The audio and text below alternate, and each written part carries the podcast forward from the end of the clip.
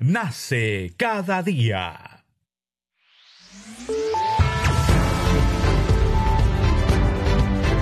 Congreso Radio presenta Al día con el Congreso. Una síntesis informativa del trabajo legislativo, de representación y de fiscalización del Parlamento Nacional. Una producción de la Oficina de Comunicaciones del Congreso de la República.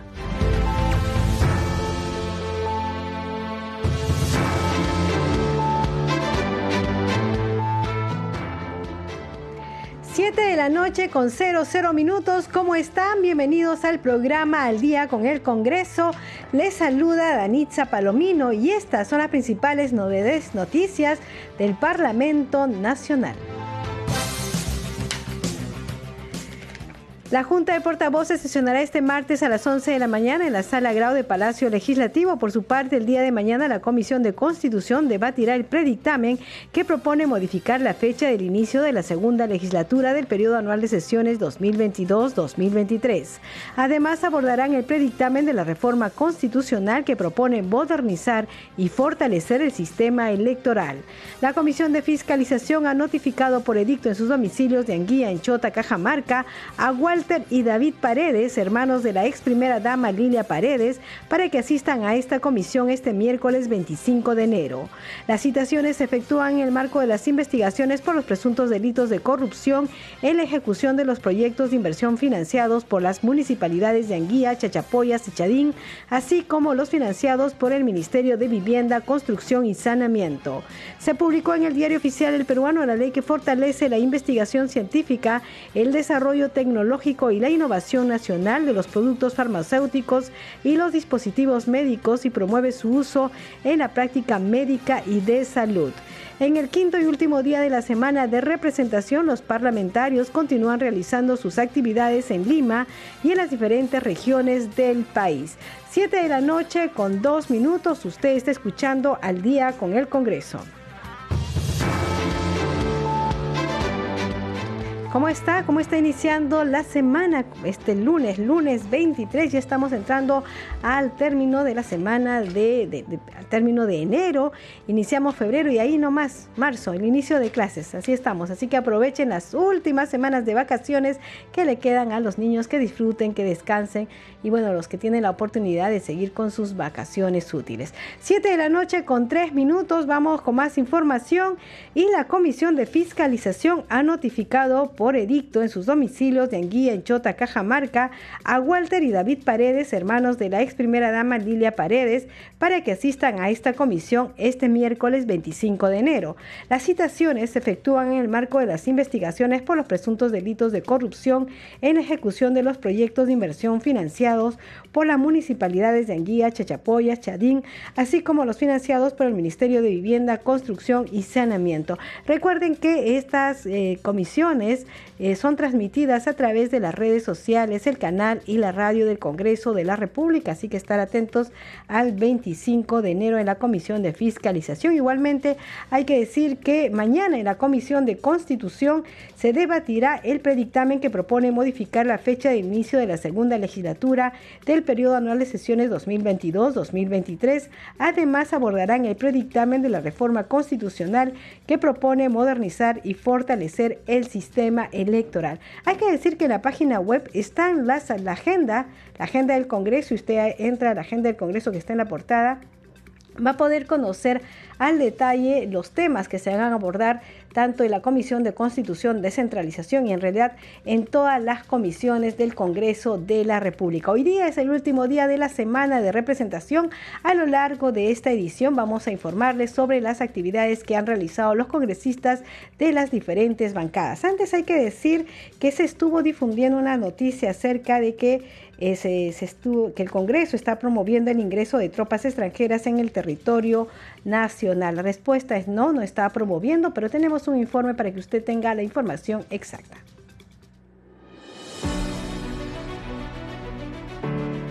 El artículo 102 de la Constitución y el 76, inciso I del reglamento del Congreso dice, una atribución del Congreso es prestar consentimiento para el ingreso de tropas extranjeras en el territorio de la República siempre que no afecte la soberanía nacional. Es un procedimiento usual que el Poder Ejecutivo solicite al Parlamento aprobar los proyectos de resolución legislativa que permiten el acceso a fuerzas extranjeras, con la finalidad de intercambiar conocimientos, tecnología, visitas con nuestras Fuerzas Armadas. El 18 de enero, el Ejecutivo envió el proyecto de resolución legislativa 4023 solicitando la autorización de ingreso de unidades militares al territorio peruano para abril de este año. La iniciativa seguirá su proceso y se pondrá en consideración ante el Pleno del Congreso. Recuerda que el Congreso de la República siempre velará por mantener la soberanía nacional en beneficio de todos los peruanos.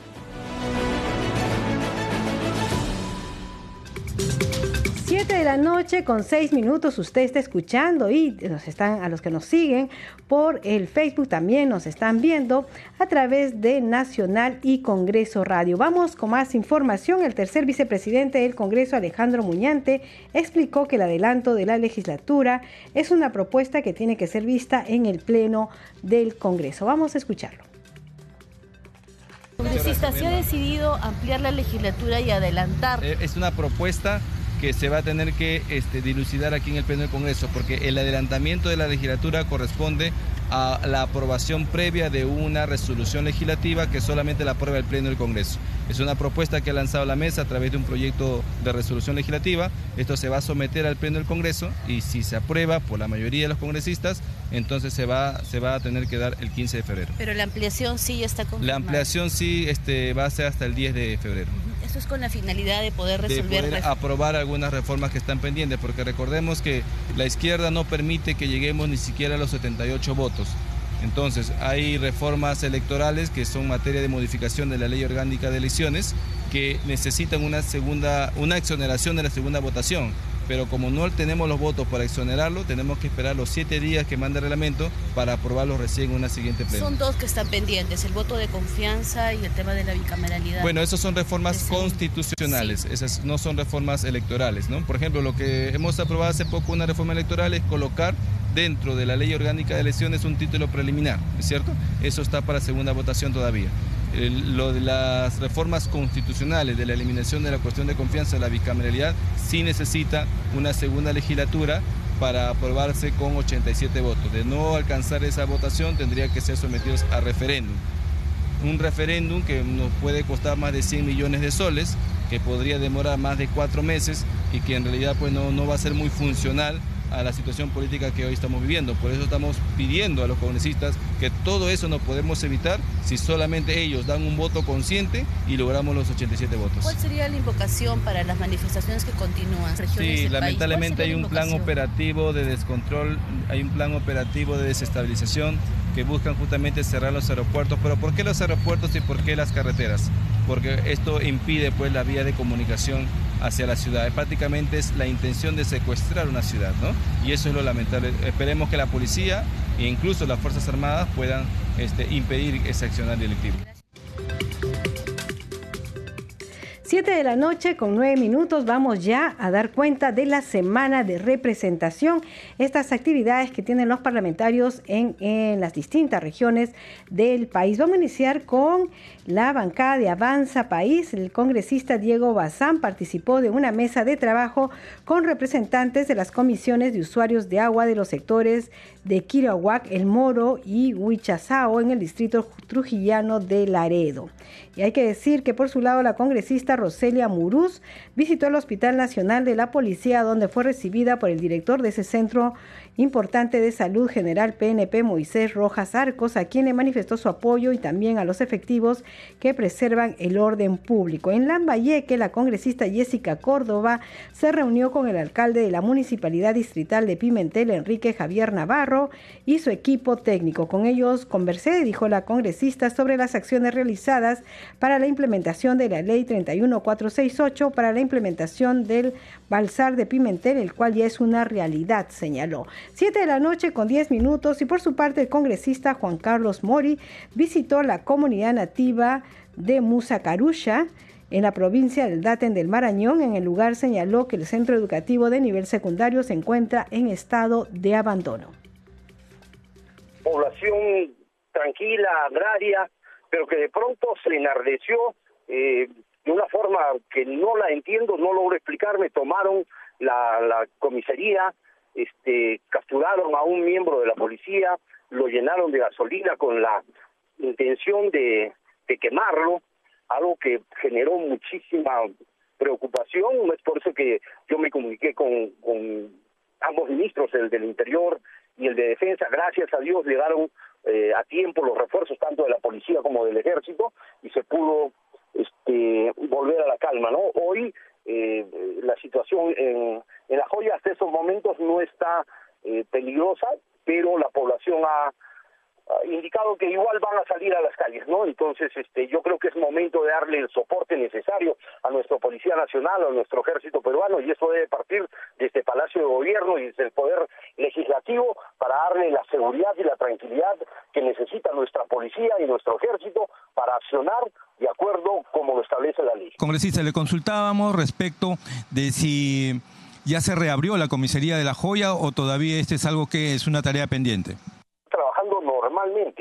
El día de ayer, como le digo, o sea, hubo, hubo una gran multitud, multitud de gente, más de 1.500, que quisieron tomar la comisaría, pero a tiempo llegó este la UCE, llegó miembros del ejército, más los policías que estaban ahí custodiaron esta comisaría, ¿no?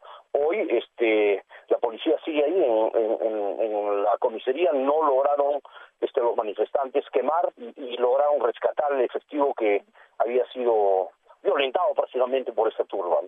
Congresista, usted señalaba que debería participar ya en estas labores de seguridad el ejército. Esto lo tiene que disponer el Ejecutivo, por cierto.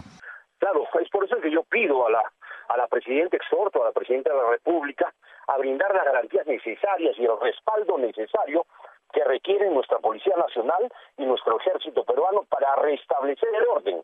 Si se tiene que aplicar la fuerza se la tiene que aplicar porque hoy hay mucha gente que no entiende que no tenemos derecho a tomar las vías, que no tenemos derecho a dinamitar cerros, que no tenemos derecho a quemar fábricas, que no tenemos derecho a asusar a la gente y exponerla al peligro de muerte. Congresista, hay mucha violencia y eh, tenemos que buscar la calma y la tranquilidad.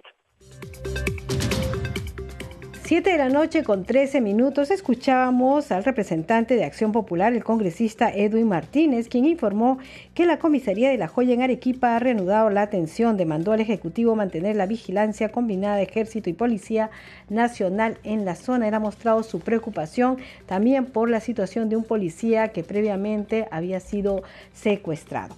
Ahora vamos a escuchar al congresista Juan Carlos Mori, quien visitó la comunidad nativa de Musa. En estos momentos estamos a casi una hora de viaje en deslizador eh, en la comunidad de Musa Carush, un pueblo eh, de etnia Kandoshi, donde justamente ha imperado la hepatitis B, la malaria, que hasta ahora siguen adoleciendo, y en estos momentos estamos en la instalación de la secundaria, de la, de, la justamente de esta comunidad de primero a quinto de secundaria, y estamos mirando estos ambientes que justamente ustedes pueden corroborar que son ambientes totalmente precarios, totalmente abandonados por el Estado. Estamos con un poblador justamente que nos está indicando que acá no hay presencia del Estado. Actualmente los docentes están de vacaciones, están fuera de acá, pero ya muy pronto se va a retornar nuevamente a las actividades escolares y miren en qué condiciones. Que cada pizarra viene a ser un grado de estudio hay quinto grado, cuarto grado, tercer grado, segundo de secundaria y al otro ambiente es primero de secundaria. Miren cómo, cómo mm. estudian nuestros niños de las zonas más alejadas del Perú profundo, donde me gustaría que nuestros hermanos, colegas congresistas, las autoridades vengan y visiten y conozcan in situ cuál es la realidad de esta población indígena. 7 de la noche con 14 minutos. Seguimos con más información aquí en El Día con el Congreso a través de Radio Nacional y Congreso Radio. Hay que informarles ahora sobre las actividades de los congresistas de Renovación Popular. El congresista Miguel Sixia participó de una mesa de trabajo a fin de compartir y debatir posibles soluciones ante la problemática del servicio de agua y alcantarillado en la región Piura. También sostuvo una reunión con los representantes del Programa Nacional de Asistencia Solidaria Pensión 65 y participó en la sesión descentralizada de la Comisión Especial Multipartidaria de Seguimiento al Proceso de Reconstrucción en las zonas afectadas por el fenómeno del niño costero en Piura y el representante de peruanos en el exterior, Jorge Ceballos, acompañó y constató el trabajo del Consulado de Miami que gestionó la repatriación de tres cuadros de la escuela cusqueña en conjunto con el arzobispo de Miami. El arzobispo del Cusco informó además que el FBI actuó como observador y garante. El legislador se reunió con el cónsul general del Perú en Houston. Rodolfo Coronado, quien informó la situación de la migración, la cual de manera alarmante está incrementándose. 7 de la noche con 16 minutos y ahora vamos con una entrevista desde Iquitos, Loreto. La parlamentaria Rocío Torres informó que en el distrito del Alto Nanay es urgente implementar un proyecto de defensa ribereña para la protección de la población y la nueva infraestructura. Fue luego de visitar esta localidad y de reunirse con autoridades y población de la zona como parte de sus actividades de la semana de representación. Vamos a escuchar la entrevista de nuestra compañera Perla Villanueva. Vamos a continuar con más información en al instante desde el Congreso a través de Congreso Radio. Y como les hemos venido informando, hoy es el quinto y último día de la semana de representación. Los parlamentarios continúan realizando sus actividades en Lima, así como también en las diferentes regiones del país. Es el caso de la parlamentaria Rocío Torres de la bancada Alianza para el Progreso, a quien le damos la bienvenida y está en contacto con Congreso Radio. Congresista, bienvenida. Le escuchamos. Eh, gracias, Perla. Buenas tardes. Un saludo amazónico desde el oriente peruano a todos nuestros hermanos en Lima. orden, Perla. Coméntenos, congresista. Sabemos que hoy ha tenido un día eh, de actividad, bastante actividad, una agenda, ha estado reunida con población y también con autoridades. Coméntenos. Sí, en el marco de la semana de representación hemos tenido varias actividades, invitaciones también donde eh, bueno, muchos alcaldes electos eh, quieren que visitemos sus distritos. Visitamos el distrito del Alto Nanay, visitamos el distrito del Alto Nanay, eh, que de la ciudad de Iquitos es a tres horas en, un bote rápido. Hemos, hemos visitado y hemos visto de que, bueno, el, programa de saneamiento rural está emprendiendo varios proyectos de agua. Y uno de y un, y un gran problema es en, en nuestra Amazonía es, es, no es más que un problema, es, es un dilema, ¿no? Tenemos tanta agua, sin embargo, este líquido elemento no llega a, la, a, la, a, la, eh, a las mayorías, a la población. Pero en este distrito eh, se acaba de entregar, por ejemplo, un proyecto de agua donde el río, por el mismo cauce, eh, bueno, se está llevándose ya parte de, del pueblo y dentro de ellos está por llevarse también a este proyecto nuevo que recién se inaugurado en diciembre del año pasado, ¿no? Donde le urge a este, a este distrito, por ejemplo, emprender un proyecto de, em, eh, de, defensa ribereña, ¿no? Hasta el día de hoy, en, aquí en Loreto, eh, que yo tenga conocimiento, no existe, por ejemplo, eh, un proyecto de defensa ribereña para la protección de estructuras y de la misma población, ¿no? Porque dado la geografía y el cauce de los ríos, es que ellos van se va socavándose, socavándose el, el, el cauce, o sea, eh, eh, se va llevándose parte del pueblo también, ¿no? Plazas, plazas enteras, casas, eh, comercio y todo. Entonces, para evitar eso, es que necesitamos en, en, la Amazonía emprender estos proyectos que son de, de defensa ribereña para, proteger, para proteger sobre todo infraestructura nueva, ¿no? Ya bueno, la que perdimos, bueno, ya se, se volverá a hacer, pero por lo menos lo que tenemos ahora para que eh, ese, esos proyectos eh, van a beneficiar a miles de pobladores aquí en nuestra Amazonía. Tenemos entendido, congresista, que también nos realizó una inspección a la unidad de control fluvial Río Inambari de la Marina de Guerra del Perú. Así es, hemos estado con el teniente encargado de, de, esa unidad eh, de la Marina, que ellos están eh, supervisando en esa zona para que la minería ilegal no continúe en el río Nanay, ya que esta cuenca del, río Nanay es que la población de Iquitos y los cuatro distritos que, que, es Iquitos metropolitanos eh, succiona agua del río Nanay, ¿no? Entonces, eh, en defensa de, del medio ambiente también y de la protección para consumir un agua saludable, es que la Marina también está apoyando en el eh, control eh, para que este, no continúe la minería ilegal en esta cuenca del río Nanay. Y también sabemos que los pescadores y agricultores de la zona le han expresado su preocupación en una mesa informativa en donde ustedes han analizado la ley de fortalecimiento de la acuicultura sostenible. Sí, Perla, es, es una ley muy buena, muy linda, eh, que va a marcar un hito histórico en lo que es la pez, en lo que es la acuicultura. Mira, nosotros los amazónicos, a los, a los pobladores del Ande y también parte de la costa, eh, eh, lo que es la costa con la sierra, nos regía una ley agrícola y solamente tenemos la ley de pesca marítima. No teníamos una ley propiamente dicha, en este caso que es la ley del fortalecimiento de la acuicultura sostenible. Bueno, esta mesa informativa nos ha servido para que nuestros acuicultores y pescadores estén al tanto y los beneficios que da esta ley.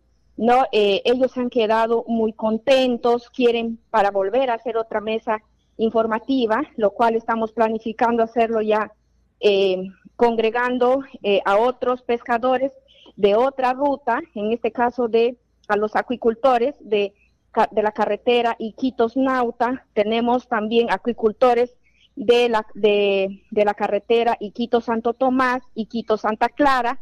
Entonces a ellos vamos a hacer una próxima este, mesa informativa. Em, no solamente, no solamente es para poner en conocimiento sobre las bondades eh, que tiene la ley de acuicultura, que es el fortalecimiento eh, de la seguridad alimentaria, que son los beneficios tributarios que tiene esta ley sino que también hemos abordado temas como este el reglamento de la de la de la ley de pesca que se está eh, eh, en estos en, en estos tiempos en esto en este mes se está eh, modificando el reglamento de la ley de pesca no en ese contexto también hemos apoyado a muchos pescadores artesanales. A su formalización, ¿no? A su formalización también. para la formalización, exactamente. Sí, Perla.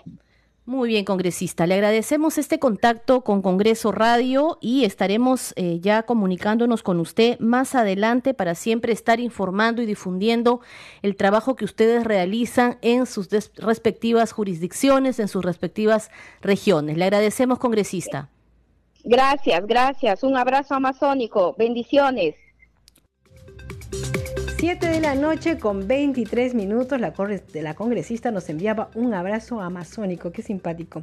Bien, vamos con más información. En Huancavelica, los congresistas de Acción Popular, en este caso el congresista Wilson Soto, visitó el distrito de Surcubamba, provincia de Tayacaje, en la región Huancavelica, para dialogar con la población y autoridades. El legislador dio a conocer tres iniciativas legislativas de su autoría vinculadas al desarrollo de la provincialización y distrialización de sus pueblos y la creación de una universidad en esta zona perteneciente al BRAE. Y en Ucayali, el congresista Elis Vergarra se reunió con el alcalde de distrito de Macicea, Waldo Guerra Ríos, con la finalidad de conocer y afianzar los proyectos de inversión pública de, en su jurisdicción. En esta reunión, el burgomaestre expuso los principales proyectos y demandas que su población requiere. Por su parte, el parlamentario escuchó atentamente todas las acciones que como municipalidad y gestión viene realizando. Siete de la noche con 24 minutos y vamos con otras noticias en entrevista con Congreso Radio, el congresista Arturo Alegría nos habló sobre la mesa de trabajo que organizó denominada El Cáñamo en Perú. El legislador indicó que ha presentado un proyecto de ley para que pueda industrializar esta planta y cuente con un marco legal. Vamos a escuchar la entrevista que sostuvo con nuestro compañero Víctor Incio. Corrita, acaba de culminar esta mesa de trabajo denominada El Cañamo en Perú, oportunidad de desarrollo. Cuéntenos cómo se ha desarrollado, he visto que ha tenido invitados, cuáles han sido sus punto de vista más resaltante de repente de ellos. Sí, esto eh, eh, eh, nace a raíz de un proyecto de ley que he presentado para poder industrializar el cáñamo en el Perú y que esto tenga un marco legal.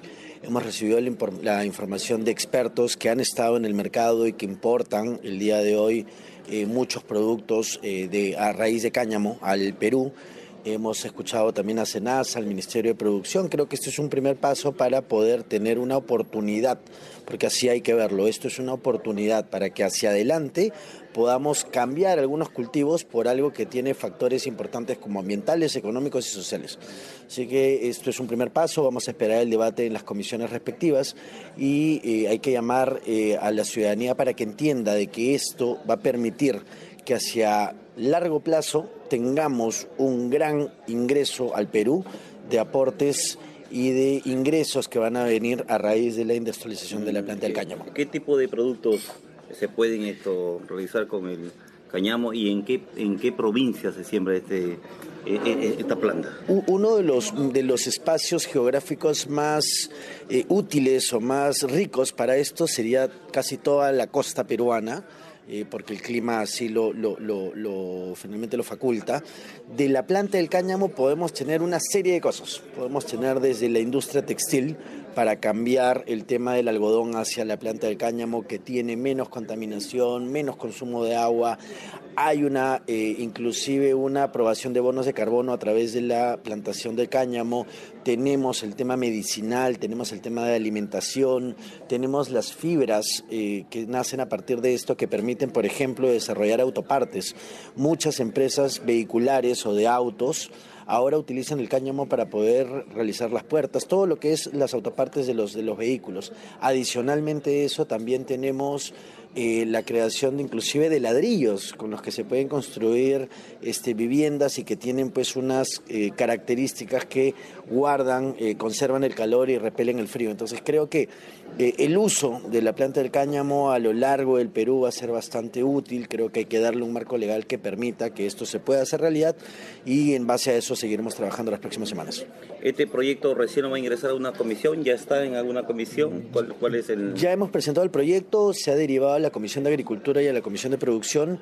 Tenemos unas reuniones en, las próximas, eh, en los próximos días con los presidentes de estas comisiones para que podamos eh, la motivación del proyecto de ley y que lo puedan someter a votación lo antes posible. Muy amable, Muchas gracias.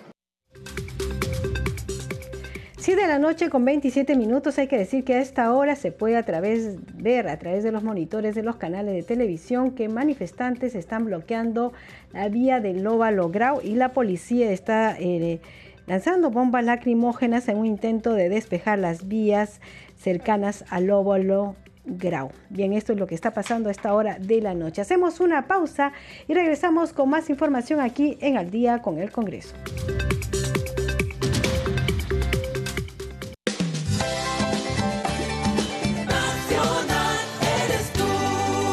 Nacional, nace cada día. Sapanka Perú suyo runankunan hoj niray yuyaniyuq kanku.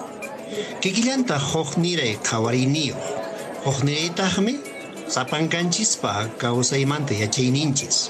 Hinaqtinqa chaytan yupaychananchis. Nuqanchisqa manan llapanchischu kasukunchisman imaymana niykunata. Ichaqa allin ruwaykunapaqqa llapanchismi arininchis. Llapanchistaqmi huk qhapa hatun Perú suyuta munanchis. Ichaqa manan maypipas mikhuna pisinanchu. Kanantaqmi llank'ana allin kawsay pacha ima. Kanantaqmi yapa ayllunchis samikaypi tinankupaq.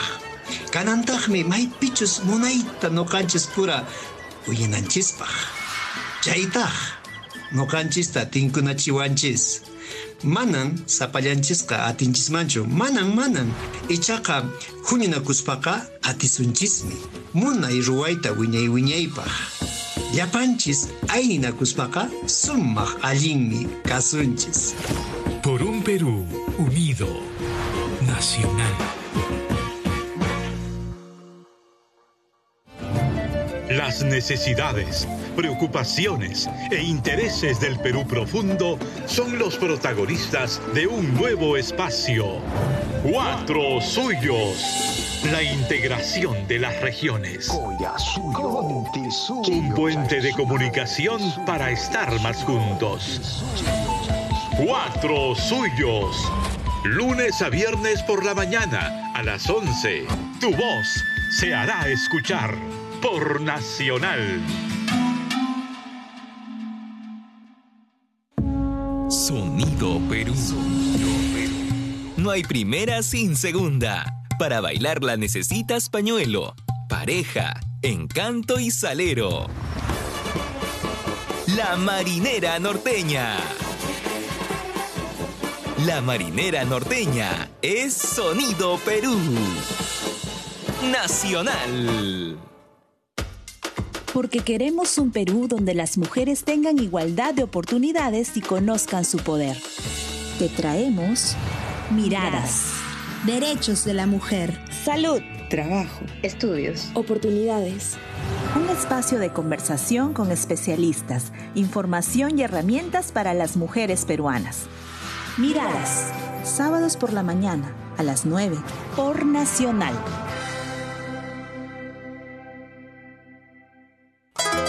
Aquí comienza unos segundos de Sumac Taki.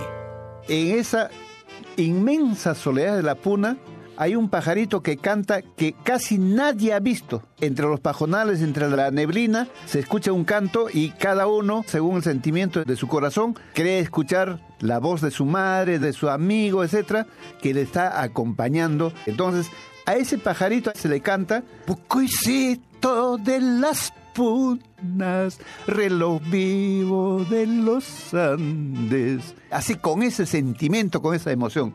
Son los campesinos que nos cantan Pucuicito. Pucuicito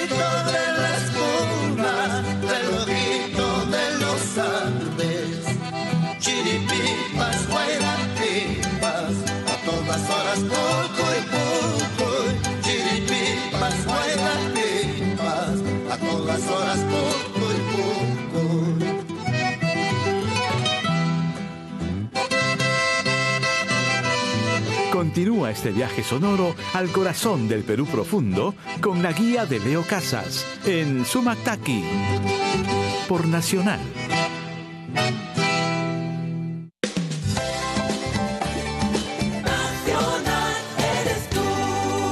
Nacional nace cada día.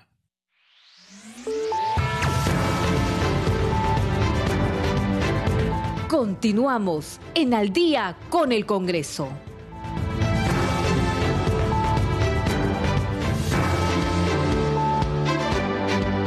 Siete de la noche con 32 minutos. Bienvenidos a la segunda media hora del programa Al Día con el Congreso. Los estamos acompañando aquí en Radio Nacional. Rafael Cifuentes en los controles, Alberto Casas en la transmisión streaming por Facebook y Danitza Palomino en la conducción. Vamos con los titulares. La Junta de Portavoces sesionará este martes a las 11 de la mañana en la Sala Grau de Palacio Legislativo. Por su parte, el día de mañana la Comisión de Constitución debatirá el predictamen que propone modificar la fecha del inicio de la segunda legislatura del periodo anual de sesiones 2022-2023. Además, abordarán el predictamen de la reforma constitucional que propone modernizar y fortalecer el sistema electoral.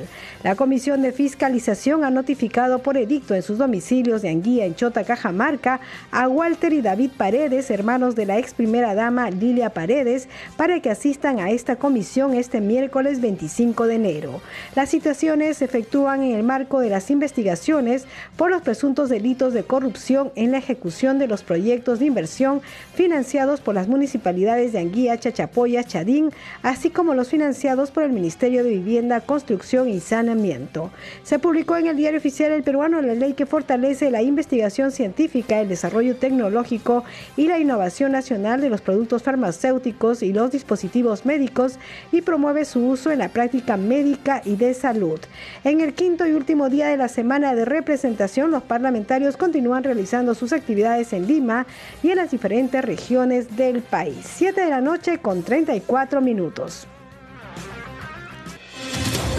Y bien, vamos con más información. Hay que decir que mañana sesiona la Junta de Portavoces. Hay una citación que está dirigida a los diferentes miembros de eh, la Junta de Portavoces firmada por el eh, oficial mayor José Chevasco que dice lo siguiente, por disposición del señor presidente del Congreso de la República, cumplo con citar a usted a la sesión de la Junta de Portavoces que se realizará el martes 24 de enero del 2023 a las 11 de la mañana, a la cual podrá asistir presencialmente en la Sala Grau de Palacio Legislativo o virtualmente en la plataforma de sesiones del Congreso. Lima, 23 de enero del 2023. Entonces mañana hay Junta de Portavoces. Normalmente eh, aquí se toman los acuerdos previos al Pleno del Congreso. Se definen los temas, se dan las prioridades, en fin, se pone la agenda. Siete de la noche con 35 minutos y ha salido, se ha publicado en esto hace unos minutos.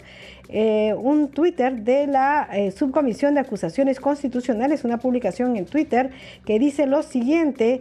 Em, Lady Camones, presidenta de la Subcomisión de Acusaciones Constitucionales, cita a la décima séptima sesión extraordinaria de la Subcomisión de Acusaciones Constitucionales que se realizará mañana martes 24 de enero a las 7 y 30 de la mañana y se realizará la audiencia relacionada con la denuncia constitucional 300 formulada contra los congresistas Raúl Doroteo, Juan Carlos Mori, Jorge Flores Ancachi, Darwin Espinosa, Ilis López y Elvis Vergara. Así que ya sabe, mañana a las 7 y 30 de la mañana sesiona la subcomisión de acusaciones constitucionales. Y vamos a seguir dando cuenta de las actividades por la semana de, la, de representación de los congresistas de las diferentes eh, bancadas y representantes también de todas las regiones del país. Esta vez vamos a conocer las actividades del congresista Valdemar Cerrón, representante por Junín de la bancada de Perú Libre. Nos encontramos en la región Junín, en la provincia de Concepción. Precisamente me encuentro con el señor alcalde, el señor Wilmer Vidal, y con la señora consejera, la señora María Maldonado, y también con los demás representantes del Centro de Salud. Le voy a dar la palabra a nuestro señor alcalde para que nos dé mayor alcance. Bueno, un saludo cordial, afectuoso, desde acá, desde la dos veces heroica provincia de Concepción a todo el Perú. Eh, invitamos en esta semana de representación al congresista Waldemar para poder ver in situ la situación real del hospital. Este hospital data desde el 1960. Ustedes pueden ver, allí está, esa es la infraestructura que ustedes pueden enfocar. Estamos viendo que es una media agua eh, para una provincia. Eh, creo que no es digno este hospital, ¿no? Díganos, ¿cuáles son las deficiencias que encuentran en ese centro de salud y para cuánta población debería atender? En realidad nosotros por ser centro acá eh, del Valle del Mantaro, al lado izquierdo está lo que viene a ser Huancayo, al lado derecho está la provincia de, de Jauja. Nosotros como centro aquí atendemos distritos de Jauja, atendemos distritos de Huancayo, aparte de nuestros 14 distritos que tenemos. Estamos hablando de un promedio de 75 mil personas que atendemos aquí, pero estas son las condiciones en que atendemos. El congresista acaba de constatar que las camas están ya cayéndose, las paredes deterioradas, los techos están llenos de eh, fisuras, el invierno es terrible por acá. ¿Y el congresista ha podido constatar eso, congresista?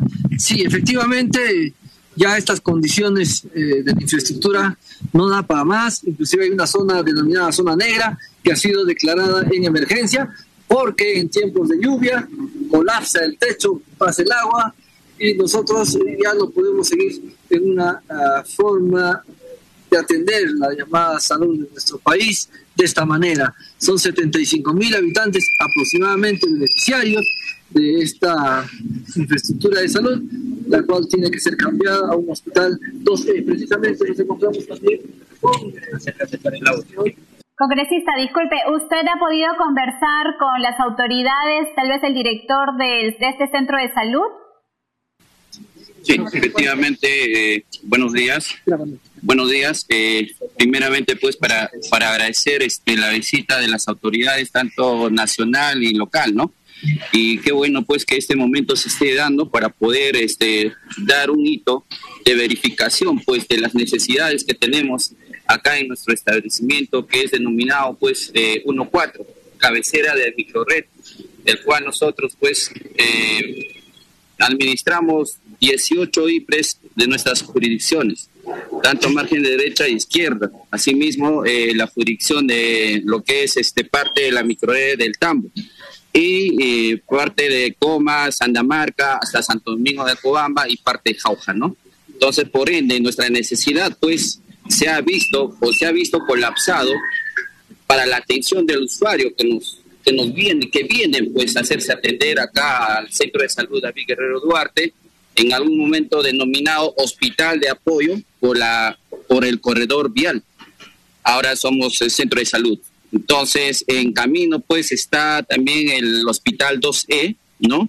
Eh, el cual el proyecto se, se, ha estado realizando, si no me equivoco, del año 2014 eh, por Pronis, anteriormente por, eh, no acuerdo el nombre, pero Par Salud, ¿no? Par Salud. Ahora ya pues lo lleva Pronis. Entonces es así la necesidad de poder eh, hacer llegar nuestras necesidades a nuestras autoridades locales y al señor congresista, ¿no? Para que tomen cartas en el asunto. Así es. Congresista, disculpe, le consultaba directamente a usted si ha podido conversar con algunas autoridades tal vez de MINSA para ver la situación que está ocurriendo en ese centro de salud o recién se van a reunir para saber exactamente qué es lo que ha pasado, por qué está tan descuidado. Sí, vamos a tener el alcance con el gobernador regional a través de la autoridad que es la consejera de Concepción, la señora María Maldonado, eh, también hay otros temas que hay que mencionar, que es el saneamiento de agua, desagüe, la carretera urgente Concepción, Coma, Santa Marca, Satipo, eh, la delimitación territorial, que también es, es, un problema entre Concepción y Satipo, eh, la, atención a las personas mayores a través de, del sistema de salud, y una idea muy genial que tenía el alcalde, que es considerar los teleféricos, además que hay que siempre impulsar el turismo. Ya está en, el Pleno la declaración de ciudad heroica de Concepción que va a impulsar y reactivar la economía. Entendemos, alcalde, eh, congresista. Y díganos, eh, por la tarde tal vez va a tener algunas otras actividades. Recordemos que hoy es el último día de esta semana de representación.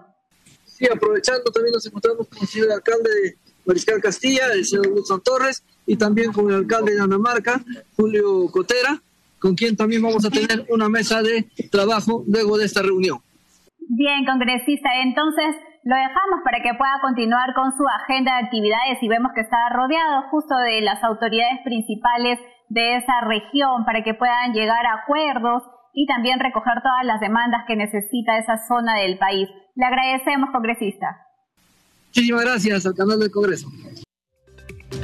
7 de la noche con 42 minutos, entonces era la entrevista de nuestra compañera Angie Juárez del canal del Congreso al congresista Valdemar Cerrón. Vamos con más información aquí en Al día con el Congreso y el legislador Esdras Medina realizó una mesa de trabajo denominada Problemática de la industrialización del algodón peruano como resultado de reunión que se acordó efectuar otra mesa de trabajo para el 21 de febrero con instituciones del Ejecutivo y representantes de parques industriales y los micros empresarios de Gamarra. Hay que impulsar a los emprendedores del Perú, pues el país necesita que su gente tenga trabajo y oportunidades, indicó. 7 de la noche con 43 minutos, vamos con nuestra siguiente secuencia. Congreso en redes. A esta hora de la noche tenemos información con nuestra compañera Perla Villanueva. Adelante, Perla. ¿Qué tal, Danitza? ¿Cómo estás? Gracias por el pase. Vamos a empezar dando cuenta de la publicación del Congreso del Perú en el Twitter. Utilice el hashtag Congreso Informa. Citan a sesión de Junta de Portavoces para este martes 24 de enero desde las 11 de la mañana. Y a continuación, Danitza se comparte la citación a los parlamentarios. Tenemos otra publicación también del Congreso del Perú en el Twitter. Utiliza el hashtag Semana de Representación. Los congresistas de la bancada Avanza País desarrollaron intensas actividades vinculadas a la salud y al desarrollo agrario en beneficio de los sectores más vulnerables del país. Y se comparte el link al que se puede ingresar al portal institucional donde se encuentra la nota completa sobre esta información. Y es que Danitza hoy termina la semana de representación que han cumplido los parlamentarios desde el último martes 17. Tenemos otra publicación más del Congreso del Perú. Los congresistas del Bloque Magisterial de Concertación Nacional realizaron actividades en distintos puntos del país para recoger las inquietudes y preocupaciones de la población. Y por último, Danitza el parlamentario de Renovación Popular, Miguel Sixia Vázquez, que participó de una mesa de trabajo a fin de compartir y debatir posibles soluciones ante la problemática del servicio de agua y alcantarillado en la región Piura.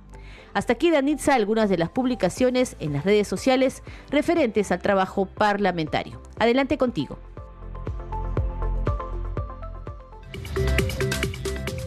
Muchas gracias, Perla Nueva. Vamos con más información aquí en el día con el Congreso y la Subcomisión de Control Político que preside el legislador Alejandro Aguinaga aprobó por unanimidad el plan de trabajo que guiará las labores de ese grupo conformado por la Comisión de Constitución y Reglamento. Vamos con el informe de la multiplataforma del Congreso de la República.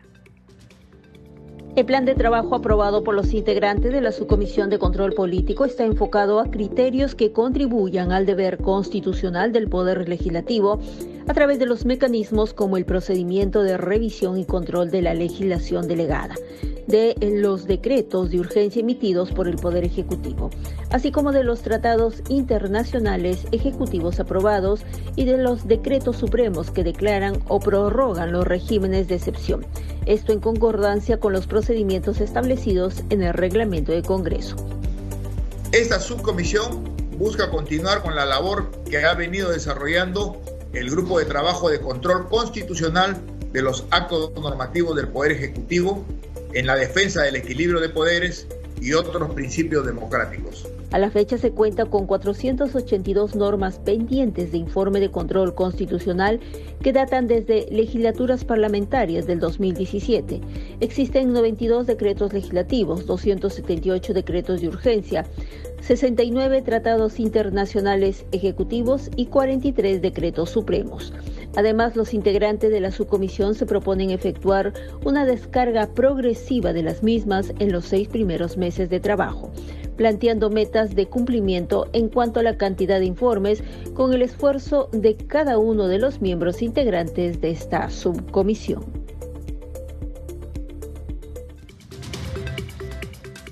Siete de la noche con 47 minutos. Usted está escuchando al día con el Congreso y vamos con más información sobre la semana de representación, esta vez de las actividades del congresistas del bloque magisterial de concertación nacional. Hay que decir que el congresista Segundo Quiroz se reunió en Chiclayo con el rector de la Universidad Nacional, Pedro Ruiz Gallo, Jorge Oliva Núñez, y el vicepresidente del Comité de Creación de la Universidad Nacional Autónoma de Cutervo, César Linares, con quien abordó la posibilidad de otorgar por sesión de uso y con apoyo de docentes la infraestructura para el funcionamiento de Casa de Estudios Cutervina.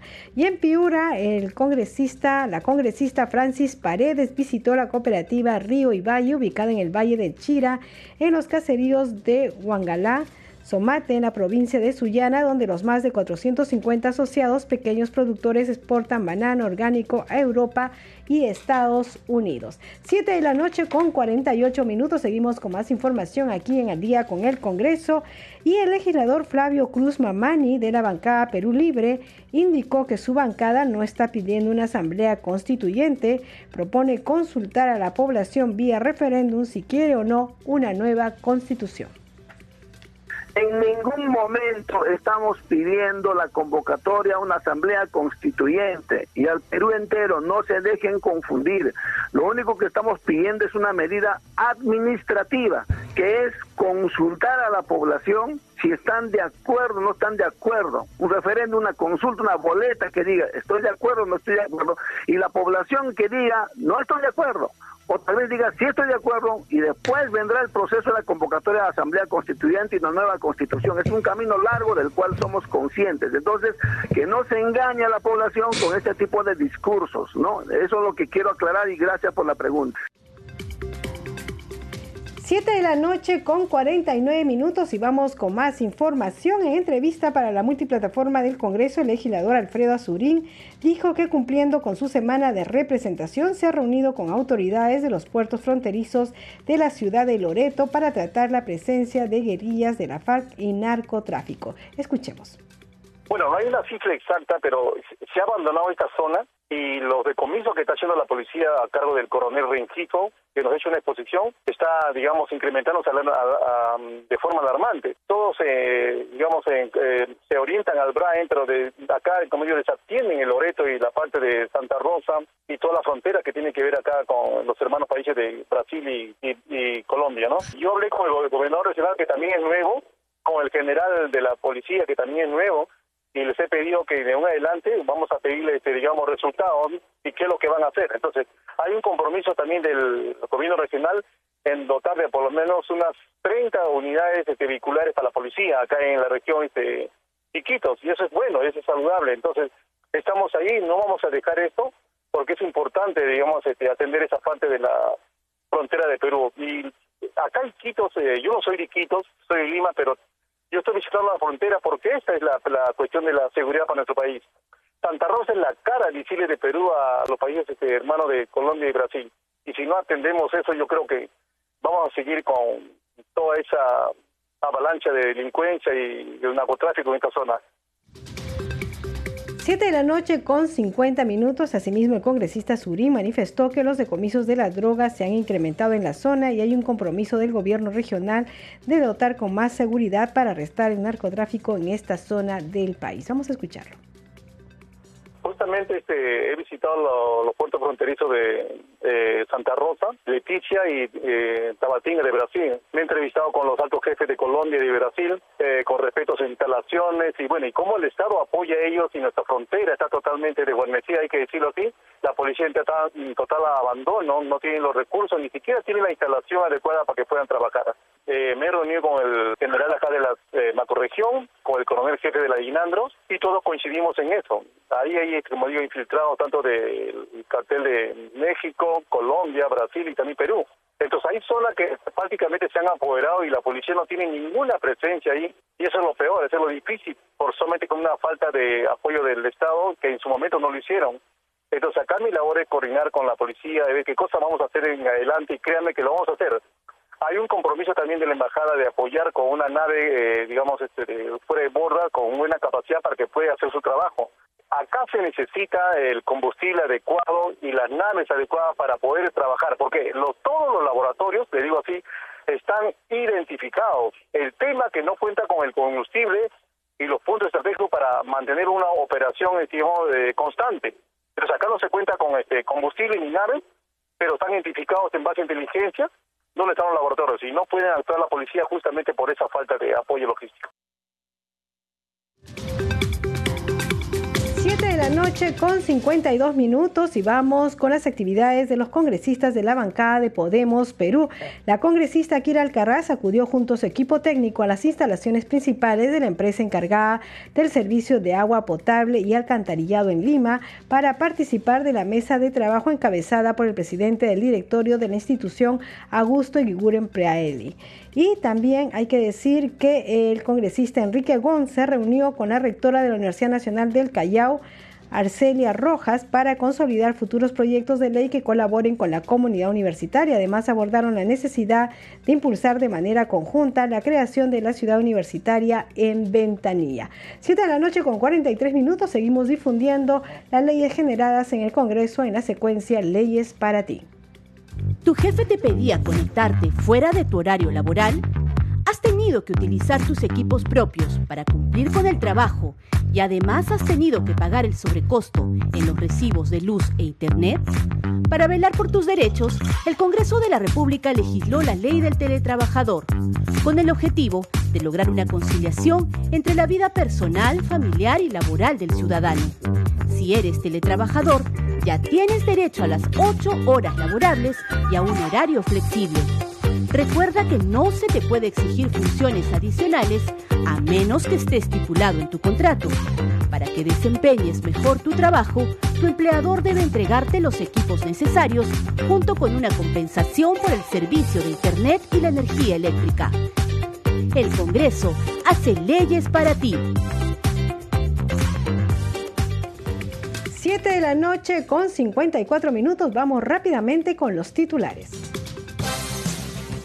La Junta de Portavoces sesionará este martes a las 11 de la mañana en la Sala Grau de Palacio Legislativo. Por su parte, el día de mañana, la Comisión de Constitución debatirá el predictamen que propone modificar la fecha de inicio de la segunda legislatura del periodo anual de sesiones 2022-2023. La Comisión de Fiscalización ha notificado por edicto en sus domicilios de Anguilla, en Chota, Cajamarca, a Walter y David Paredes, hermanos de la ex primera dama Lilia Paredes, para que asistan a esta comisión este miércoles 25 de enero.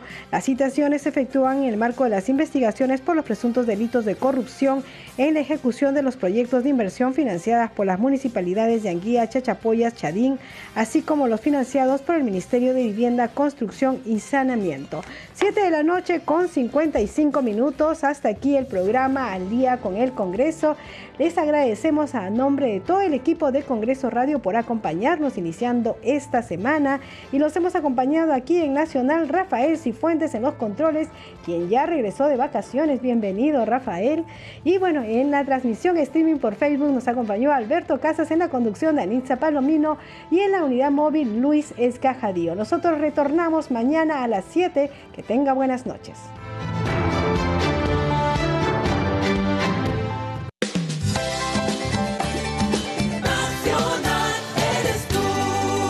Nacional, nace cada día.